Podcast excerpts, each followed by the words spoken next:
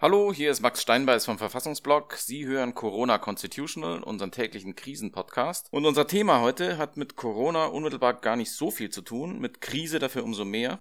Es geht um Polen, um das polnische Verfassungsgericht, das in dieser Woche ein Urteil gefällt hat, das, ich sag mal, erklärungsbedürftig ist.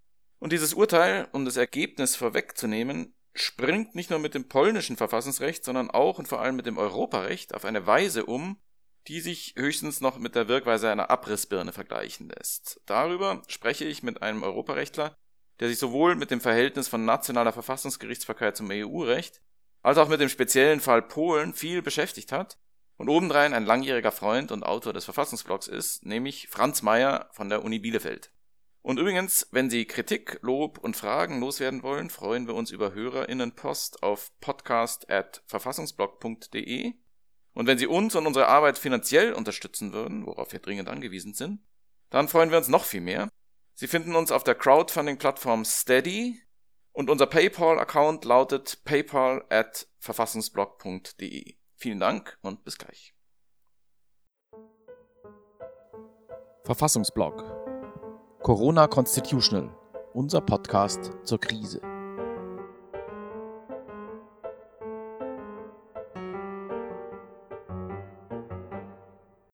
Hallo Franz, schön, dass du da bist. Hallo Max, hallo Max, grüße dich.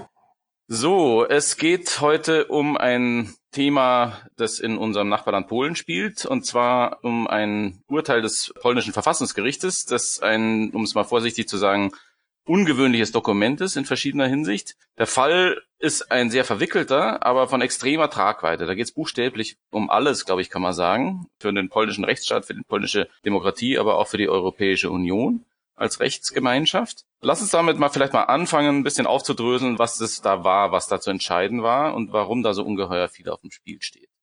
Also wenn man ganz vorne anfangen will, beginnt das ganze Jahr mit der Machtübernahme durch die Peace, äh, eine Partei, ähm, die sich zum Ziel gesetzt hat, ähm, die Rechtsordnung ähm, bedingungslos auf Parteikurs zu trimmen. Und dabei stören natürlich Gerichte und äh, auf dem Weg zur Entfernung dieser Störfaktoren ist als erstes das Verfassungsgericht abgeräumt worden, indem man da Parteigänger reingesetzt hat. Das war schon ein gewisser Kampf. Als nächstes ist jetzt die normale Gerichtsbarkeit dran. Und in dem Kontext äh, gibt es eben auch eine ganze Reihe von Vorfällen, äh, im Vorfeld, äh, in denen versucht wird, die ordentlichen äh, Gerichtsbarkeiten äh, auf Kurs zu bringen. Und einer der letzten Schritte in dem Zusammenhang ist die Einrichtung einer Disziplinarkammer, die eben diese Richter äh, letztlich in ihrer Unabhängigkeit beschränken kann. Es gab dann auch noch die Versuche über die Eingrenzung ähm, äh, über die Manipulation äh, der äh, Altersregel, also Ruhestandsalter, die Gerichte äh, zu manipulieren, letztlich so zu lehren, dass man sie mit Parteigängern fühlen kann und so weiter. Und auf diesem Wege sind die jetzt also fast äh, an einem Ziel angekommen, wo man sagen muss, es gibt eigentlich in Polen keine unabhängige Gerichtsbarkeit mehr. Aber äh, letztes äh, Nest des Widerstandes ist der Supreme Court, der oberste Gerichtshof. Und ähm, dort hat man sich eben dieser Einrichtung einer Disziplinarkammer entgegengestellt ähm, äh, die die ähm, normalen Richter disziplinieren sollen. Und äh, dieser Widerstand ist in Form einer Entschließung erfolgt, ähm, die verschiedene Kammern dieses obersten Gerichts gemeinsam getroffen haben äh, im Januar. Und gegen diese äh, Maßnahme des obersten Gerichts, des Supreme Court, mh, hat die Regierung den Verfassungsgerichtshof angerufen und der hat jetzt am 20. April entschieden und wenig überraschend für alle Beobachter hat im Sinne der Regierung entschieden. Das ist, glaube Diese ich, so Entschließung, ja, ja, genau. Diese Entschließung, um die es da geht, da, äh, die hatte ihrerseits eine Vorgeschichte beim Europäischen Gerichtshof in Luxemburg. Was war denn das für eine Vorgeschichte und was steht da eigentlich drin in der Entschließung? Ja, der Europäische Gerichtshof ist in der Tat äh, in diesem ganzen äh, Zusammenhang immer wieder auch ins Spiel gekommen. Äh, der hat eine Rolle gespielt schon bei der Frage, ob eigentlich diese mehr oder weniger willkürliche Verhängung von Altersgrenzen, um eben Richter aus dem Gericht zu bringen, in Ordnung war. Und ähm, er hat dann immer wieder, er hat in dem Kontext dann eben auch auf Veranlassung der Kommission, es geht dann äh, im Zweifel natürlich um Vertragsverletzungsverfahren, weil man hier über den Artikel 19 ähm, des EU-Vertrages der in der Auslegung des Europäischen Gerichtshofs ähm, eine Aussage darüber trifft, dass alle Mitgliedstaaten sich eine einigermaßen funktionierende Gerichtsbarkeit halten müssen, weil das sonst nicht funktioniert mit der Rechtsgemeinschaft ähm, dass man da einen Hebel hat, ähm, deswegen Vertragsverletzung und da ist also diese Sache mit der Altersgrenze schon mal beanstandet worden, dann auch im Eilverfahren. Und jetzt ist hier eben auch ein Verfahren eingeleitet äh, worden gegen diese Disziplinarkammer. Da hat aber der Gerichtshof, anders als bei dieser Geschichte mit dem Ruhestand, nicht gleich auch noch das Eilverfahren verfolgt. Und das ist eigentlich schon ähm, im Herbst auf ein gewisses Unverständnis gestoßen, weil es ist ja relativ äh, klar, dass hier auch ein zeitkritischer Faktor besteht. Ja, wenn man das Ganze jetzt mal eine Zeit lang laufen lässt, dann sind die unabhängigen Richter alle entweder verschreckt oder ohnehin schon aus dem Amt entfernt und ähm, dann nutzt es gar nichts mehr, wenn man dann hinterher noch eine Feststellung hat, das geht eigentlich alles gar nicht. Und dementsprechend ähm, ist es an sich eine gute Nachricht gewesen, dass der Europäische Gerichtshof äh, sich jetzt dann dieses Jahr doch noch zu einer Eilentscheidung, einer Anordnung ähm, ähm, an Polen äh, dann eben äh, hat veranlassen äh, äh, können äh, durch den auf Antrag der Kommission ähm, ja also ein, im Wege des Eilrechtsschutzes Anordnung, dass diese Disziplinarkammer erstmal nicht weiter ihr übles Tagwerk treiben soll. Und das ist die Situation, wo wir stehen. Ja, also wir haben eine Anordnung des Europäischen Gerichtshofs. Äh, diese Disziplinarkammer soll nicht weiter tätig werden. Wir haben eine ähm, Äußerung des obersten Gerichts, äh, die auch eine Reihe von rechtlichen Einwänden gegen diese Disziplinarkammer vorbringt und jetzt die Entscheidung des Verfassungsgerichts, äh, die das Gegenteil sagt, muss man so zu sagen. Das heißt, diese Entschließung des obersten Gerichtshofs hat eigentlich diese Anordnung des Europäischen Gerichtshofs aus dem Europarecht in das polnische Recht übersetzt, umgesetzt und dann auf der Basis zu entscheiden, dass eben es war ja dann eine abgestufte Sache äh, und, und was die Disziplinarkammer betrifft, tatsächlich zu dem Schluss zu kommen, das ist gar kein Gericht. Das ist in einem Maße nicht unabhängig, dass man gar nicht sagen kann, dass es sich dabei um ein, um ein Gericht handelt. Das, das wiederum auf Basis, auf Basis dessen, was, das, was der EuGH gesagt hat. Und die Stoßrichtung geht erstmal an den Präsidenten, an den Präsidenten der Polnischen Republik, Andrzej Duda, der diese Richter unter anderem an der Disziplinarkammer ernannt hat. Und auf der Ebene sagt dann die Regierung, ah, das ist sozusagen hier ein, eine Art Organstreit, wo der oberste Gerichtshof dem Präsidenten seine Kompetenzen streitig macht. Das ist, wenn wir da jetzt mal reinschauen erstmal, bevor wir auf die ganze europarechtliche Dimension kommen, die ja auch noch ein Riesenproblem darstellt bei dieser Geschichte. Wenn wir da jetzt mal anknüpfen, die Tatsache, dass hier die Regierung das Verfassungsgericht auffordert, dass ein Urteil von einem anderen obersten Gerichtshof sozusagen für verfassungswidrig zu erklären, so wie in einem Art Normenkontrollverfahren. Also dass man sagt, äh, oder einem Organstreitverfahren oder so einer Mischung aus beiden, dass man sagt, das hat, man behandelt das wie ein, wie ein Rechtsakt, wie ein Gesetz, was das oberste Gericht da gemacht hat. Und dann kann man das an dem Maßstab der Verfassungsmäßigkeit prüfen. Ist das etwas, was, also gibt es dafür Vorbilder? Ähm, äh, wie fügt sich das überhaupt ein in die, in die Institutionen und in die Rolle einer Verfassungsgerichtsbarkeit? Ja, ich denke, man muss wirklich einen Schritt zurücktreten und sich nochmal klar machen, was hier passiert, ist letztlich wirklich ein politisches Scharmützel. Und die polnischen Kollegen, mit denen ich spreche, die sind zum Teil auch ähm, äh, derartig angewidert äh, von der Art und Weise, wie das alles verläuft und verlaufen ist, dass sie sich gar nicht mehr die Mühe machen wollen, da im Einzelnen auf die rechtlichen Argumente zu schauen weil man ohnehin mittlerweile weiß, es geht um das Ergebnis. Das Ergebnis muss der Argumentation der Peace, äh, der herrschenden Partei da ähm, eben ins Konzept passen und entspricht dann auch in der Argumentationsweise im Kern dem, was äh, auf politischer Ebene da eigentlich auch die ganzen letzten Wochen und Monate vorgetragen worden ist. Wenn man dem dann aber näher tritt, ist es in der Tat dann ein ja nicht ganz unerhebliches Problem für die Befassung des äh, Verfassungsgerichts hier gewesen, dass an sich in der Einstiegsnorm, die die hier auch nehmen, das ist der Artikel 188 Absatz 3 der polnischen Verfassung, davon die Regel ist, die Rede ist, dass der Verfassungsgerichtshof über die Vereinbarkeit von Rechtsvorschriften ähm, entscheidet äh, mit der Verfassung, mit, auch mit dem Völkerrecht. Und das ist natürlich nicht wirklich das, was der oberste Gerichtshof hier gemacht hat, Rechtsvorschriften zu erlassen. Das ist jetzt ja auch nicht wirklich im gewaltengeteilten Staat die Aufgabe von Gerichten. Die erlassen keine Rechtsvorschriften. Die interpretieren Rechtsvorschriften. Also das musste man dann irgendwie in den Griff kriegen. Und das haben die aber mit einem Trick dann doch geschafft. Da müsste man jetzt nochmal genauer in den Wortlaut auch der Entscheidung reinschauen, die aber, wenn ich recht sehe, wieder auf Polnisch und schon gar nicht in der englischen Übersetzung bis jetzt verfügbar ist. Die ist am Montag ja verkündet worden. Also in polnischen Verfassungsgerichtshof ist auch so, die verhandeln und äh, verkünden dann gleich das Urteil. Also nicht gleich, jedenfalls hoffentlich nicht gleich, weil dann könnte man sich die mündliche Verhandlung auch sparen. Aber ich war selber mal ähm, beim äh, Prozess um den europäischen Haftbefehl seinerzeit äh, in Polen mit dabei bei der mündlichen Verhandlung und habe das da also auch so erlebt, dass also am selben Tag noch das Urteil ergeht und dann mündlich vorgetragen wird. Und so wie wir das heute, äh, wie wir das bei uns ja auch mit der ordentlichen Gerichtsbarkeit haben, die schriftlichen Gründe werden dann nachgetragen, sind da viel ausführlicher und die, die haben wir halt einfach noch nicht. Ne? Mhm. Also es wird nur ganz spannend zu sehen, mit welchen Klimmzügen die das hinkriegen, da äh, den ähm, äh, obersten Gerichtshof äh, mit dieser Entschließung, äh, mit dieser Interpretation, die ja eigentlich an die ordentliche Gerichts, die nachgeordnete ordentliche Gerichtsbarkeit gerichtet ist, die Nichtverfassungsgerichtsbarkeit, wie die den hier kriegen. Ja, man könnte darüber nachdenken, ob das hier so eine Art Organstreit ist, aber es ist letztlich wirklich nicht das. Ähm, es ist ja vieles nicht so wie von der Verfassung vorgesehen äh, hier in diesem Zusammenhang, aber das ist schon der erste Punkt, äh, an dem das ganze Verfahren schon äh, äußerst eigentümlich ist. Ja, also diese, mhm. wie man hier das verbiegen muss, damit man das überhaupt gleichsam die Zulässigkeit kriegt.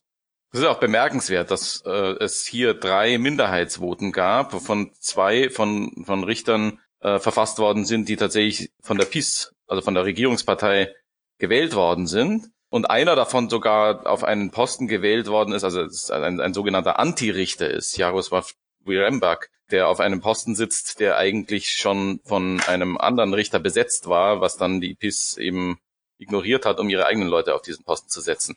Und trotzdem hat dieser Richter und dann noch eben Piotr Pscholkowski und noch ein dritter Richter bei dieser Linie hier nicht mitmachen wollen und ähm, haben gesagt, das ist, hätte, hätte das Gericht eigentlich als unzulässig zurückweisen müssen. Das heißt, man, glaube ich, glaub, man kann schon sagen, dass so oder so sozusagen dem, dem Vertrauen in die, in die Verfassung und in die Bindekraft der Verfassung, ganz unabhängig davon, was man jetzt für politisch für gut oder falsch hält, auch europapolitisch, hier ein nicht wieder gut zu machender Schaden zugefügt worden ist, oder?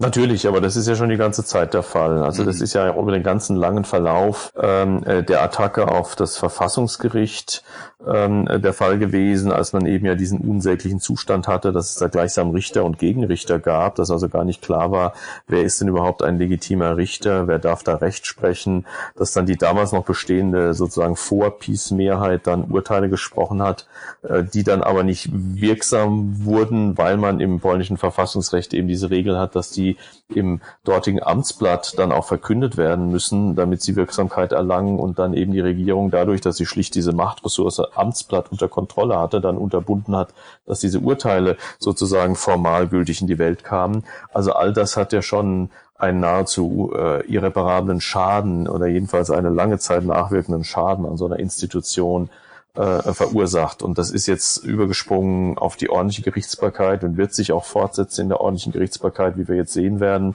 ähm, äh, in den Scharmützeln, die absehbar kommen werden, um die Besetzung des Präsidentenposten. Ja, die derzeitige Präsidentin Gersdorf, die jetzt auch als letzte, eine der letzten äh, Hüterinnen der Rechts- und Verfassungsstaatlichkeit in Polen gelten konnte, die wird jetzt dann doch in Ruhestand gehen. Ähm, man hatte ja schon versucht, durch die Absetzung des Ruhestandsalters unter anderem auch Frau Gersdorf loszuwerden.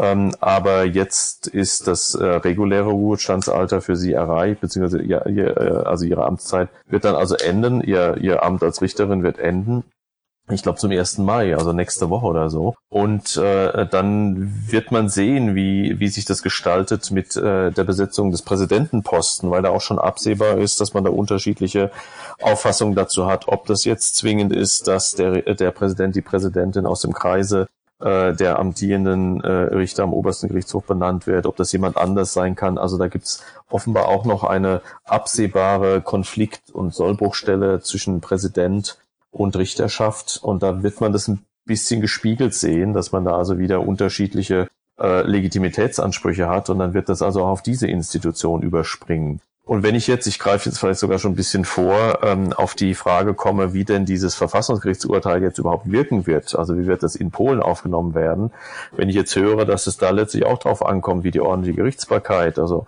die, die Fachrichter reagieren werden und man da die Einschätzung hat, das kommt ganz drauf an. Also im liberalen Warschau wird man vielleicht eher dem jetzt noch Supreme Court, äh, dem obersten Gericht folgen, während in anderen Orten wird man vielleicht sich dann schlicht an das Votum äh, des, ähm, des Verfassungsgerichts halten. Dann sieht man, dass also diese äh, Demontage und äh, diese Dekonstruktion von Justiz und Gerichtsbarkeit äh, ganz offensichtlich beim Verfassungsgericht nicht Halt gemacht hat, sondern übergesprungen ist auf das Gerichtswesen insgesamt. Und spätestens da wird es dann, glaube ich, wirklich sehr, sehr deutlich, dass wir mit Polen als Mitgliedstaat in der Europäischen Union ein, ein, struktural, ein strukturelles Problem haben. Das ist jetzt nicht mehr so eine Luxusdiskussion von Verfassungstheoretikern, äh, weil da so ein Verfassungsgericht ein bisschen eingedampft wird, wie vielleicht einige äh, in, außerhalb von Polen das Gefühl haben konnten, sondern das geht jetzt wirklich letztlich an die Substanz von Gerichtsbarkeit insgesamt.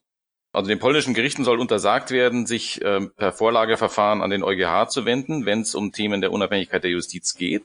Und das äh, polnische Verfassungsgericht, um den berichterstattenden Richter Piotrowicz zu zitieren, hält sich vor, auch bei der Auslegung von Europarecht das letzte Wort zu haben, ganz ausdrücklich. Das heißt, ähm, sozusagen hier soll eigentlich tatsächlich die, die Funktionsweise der polnischen Justiz vor jeder Art von europarechtlicher Kontrolle abgeschirmt werden. Und zwar auch und gerade dann, wenn es um Europarecht geht. Genau. Das kann doch keinen Bestand haben. Das kann doch, das ist doch keine Frage, wo man sagen kann, na, da kann man jetzt unterschiedlicher Meinung drüber sein. Äh, aber muss man irgendwie europarechtlich damit zurechtkommen. Damit kann das Europarecht nicht zurechtkommen, oder?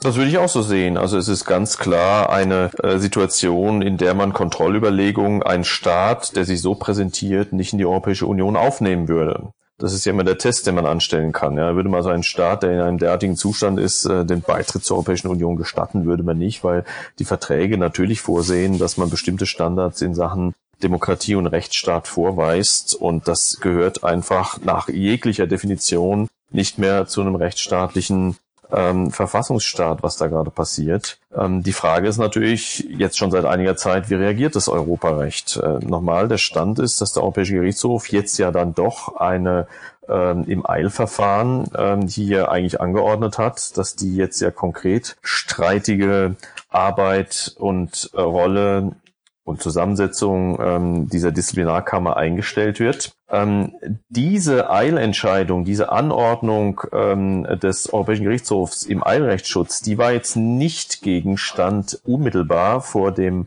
polnischen Verfassungsgericht, sondern es war ja die davorliegende oder die daneben liegende Entschließung des obersten Gerichts von der Regierung beanstandet worden. Die Regierung hat aber schon gesagt, sie will auch diesen EuGH-Rechtsakt, wenn ich das mal so nennen darf, also die Anordnung im Eilrechtsschutz, direkt vor das Verfassungsgericht bringen. Und da hätten wir dann wirklich den ganz offensichtlichen Clash äh, zwischen den äh, Rechtsordnungen beziehungsweise letztlich zwischen Rechtlichkeit und Nichtrechtlichkeit. Ich bleib dabei, das ist nicht mehr rechtlich, das ist ein Willkürregime, das sich da jetzt gerade entwickelt in Polen. Und ähm, da wird man sehen, ob sie diesen Schritt jetzt schnell gehen ähm, oder ob man sich den gleichsam noch in der Hinterhalt vorbehält. Was wird als nächstes passieren, ist natürlich letztlich auch deine Frage. Also kann das Europarecht das einfach so treiben lassen? Kann die Europäische Union, können die anderen Mitgliedstaaten dem so zuschauen? Da gibt es eine ganze Reihe von Antworten. Also die formal naheliegendste Antwort ist natürlich, dass jetzt als nächstes auf den dafür vorgesehenen Pfaden weiter voranzuschreiten ist. Das heißt einmal hier im Rahmen des Vertragsverletzungsverfahrens Anordnung des Europäischen Gerichtshofs nicht befolgen, nämlich die Anordnung, dass diese Disziplinarkammer ihre Arbeit einzustellen hat. Das kann von der Europäischen Kommission jetzt mit einem Zwangsgeld weiter ähm, ähm verfolgt werden, das halt beim EuGH beantragt wird und dann kann er es verhängen und so weiter. Und zum anderen ist aus meiner Sicht durch das, was äh, das äh, Verfassungsgericht, wir haben es jetzt noch gar nicht im Detail rekonstruiert, aber du hast es ja schon ein paar Mal erwähnt, mit dem Europarecht macht in dieser Entscheidung vom 20.04., das ist eigentlich auch ein Fall für ein gesondertes Vertragsverletzungsverfahren. Das könnte man also auch einleiten. Nur auf der ersten Front muss man sagen, wie mir meine polnischen Freunde sagen, also zurzeit ist sowieso alles lahmgelegt. Äh, das oberste Gericht arbeitet in dem Sinne gegenwärtig gar nicht. Diese Disziplinarkammer dann eben auch nicht, weil die alle wegen Corona zu Hause sitzen. Es herrscht also an der Stelle ein Stillstand der Rechts- oder meinetwegen auch Unrechtspflege. Und von daher kann man in Polen eigentlich jetzt ganz gut sagen, was ist denn euer Problem? Äh, die macht doch gar nichts, die Disziplinarkammer. Ja, die, und mhm. von daher hat man jetzt also das, man kann es nicht so greifen, dass man sich so ganz offensichtlich jetzt gegen die EuGH-Anordnung stellt. Das wäre natürlich nochmal eine andere Sache, wenn jetzt wirklich die Regierung äh, sehr schnell das Verfassungsgericht mit der Überprüfung der Recht und Verfassungsmäßigkeit der EuGH-Anordnung als solche befassen würde. Also da hätten wir natürlich wirklich den jetzt auch nicht ganz seltenen Fall, äh, vielleicht kommen wir ja nochmal aufs Bundesverfassungsgericht zu sprechen, aber natürlich aus europäischer Sicht höchst problematischen Fall, dass dann eine nationale Rechtsordnung unmittelbar über Europarecht rechten und richten will. Ja, Stichwort Bundesverfassungsgericht. Ähm, kann man dabei auf den Gedanken kommen, dass das polnische Verfassungsgericht da auch mal Anleihen genommen hat beim zweiten Senat des Bundesverfassungsgerichts in Karlsruhe? Ja, auch das ist natürlich eine ganz lang äh, währende Geschichte schon. Ähm, die Reminiszenzen aus Polen an das, was wir hier in Deutschland machen. Das war jetzt hier konkret bei dieser Disziplinarkammer sozusagen auf der auf der äh, fachrechtlichen Ebene schon der Fall. Da wurde immer wieder gesagt, was wollt ihr denn? Ihr habt in Deutschland doch auch Disziplinarregeln für Richter und so weiter. Und da wurde also sehr taktisch äh, und zum Teil nicht ungeschickt ähm, äh, wurde versucht, dann eben einzelne äh, Aspekte aus anderen Rechtsordnungen, dann eben aus der deutschen Rechtsordnung herauszunehmen und äh, damit zu argumentieren im Sinne von, was wollt ihr denn? Ihr sitzt doch im Glashaus, ihr macht das doch auch. Und dementsprechend ist dann auch das Bundesverfassungsgericht in der Vergangenheit immer schon als Kronzeuge herangezogen worden für die These, natürlich kann man die nationale Verfassung über das Europarecht stellen. Das wird ja jetzt in dieser Entscheidung vom 20. April vom Verfassungsgericht in Warschau auch wieder betont, dass äh, das äh, polnische Verfassungsrecht dem Unionsrecht vorgeht, wobei die ja gleichzeitig zum Teil sich darstellen als die Verteidiger des Unionsrechts und so tun, als würden sie die Entscheidungen des, äh, die Maßnahmen des obersten Gerichts des Supreme Court am Maßstab des Unionsrechts messen und sozusagen das Unionsrecht verteidigen. Aber es gibt dann schon auch diese Passagen, wo sie sagen, äh, im Übrigen geht natürlich letztlich das äh, nationale äh, Verfassungsrecht, das polnische Verfassungsrecht dem Europarecht vor. Und das ist etwas, was seit mindestens 15 Jahren eben eigentlich seit diesem besagten äh, äh, Zeitraum, in dem auch das polnische äh, Urteil zum europäischen Verfassung, zum europäischen Haftbefehl, das ich vorhin erwähnt habe, fällt, wo auch das deutsche Urteil zum europäischen Haftbefehl ergangen ist und damals eben auch ein Grundsatzurteil ergangen ist äh, zum Beitritt Polens zur Europäischen Union, wie man den eigentlich verfassungsrechtlich konstruieren muss. Also seitdem halten die das schon hoch mit dem Vorrang ähm, des äh, polnischen Rechts äh, vor dem Europarecht im letztendlichen. Und da hat man natürlich Material in der Rechtsprechung des Bundesverfassungsgerichts. Also man kann äh, die Augen nicht verschließen vor dem äh, Umstand, dass seit dem Maastricht-Urteil und dieser Behauptung, dass das Bundesverfassungsgericht ultra vires Akte feststellen darf, ähm, hier natürlich das sehr nahe liegt zu sagen, guck mal, das machen die Deutschen doch auch. Auf der anderen Seite hat das Bundesverfassungsgericht aber zwischenzeitlich schon auch mal gelegentlich gesagt, äh, dass es an sich eben schon das Europarecht sogar dem nationalen Verfassungsrecht Vorrang einräumt, wenn es jetzt nicht gerade um die Kernbestände des 79.3 geht. Da gibt's eine Passage.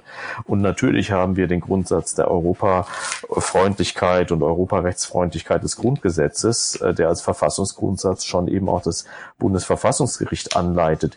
Deswegen ist die Beobachtung, die ich jetzt auch mit polnischen Kollegen geteilt habe, jetzt speziell das Bundesverfassungsgericht als Kronzeuge für das heranzuziehen, was sie da gerade machen. Das war vor zwei Jahren ungefähr ganz stark, also als, so als diese Geschichte kam mit der Altersgrenze für Richter und so weiter. Das ist jetzt so in der ganz jungen Zeit, aber da muss man vielleicht auch nochmal gucken, was jetzt zum Beispiel in diesem Urteil in der, in der Begründungsfassung dann steht, nicht mehr ganz so sichtbar gewesen.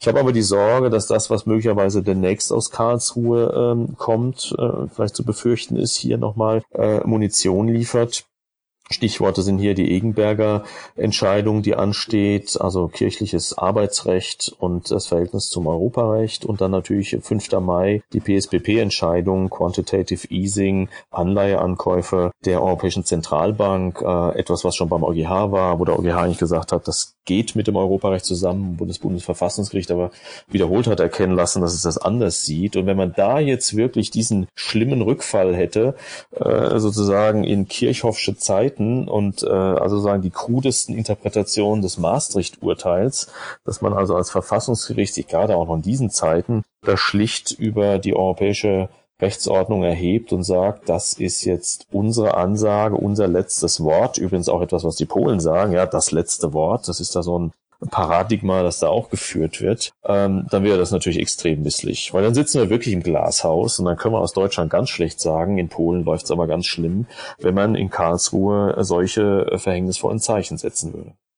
Ja, so ist es mit dem letzten Wort. Ähm, unsere Zeit ist um. Vielen, vielen Dank. Ähm, war super interessant. Und hoffen wir mal, dass wir da halbwegs gut wieder rauskommen aus der Geschichte. Ja, hoffen wir darauf. Alles Gute. Okay. Danke sehr.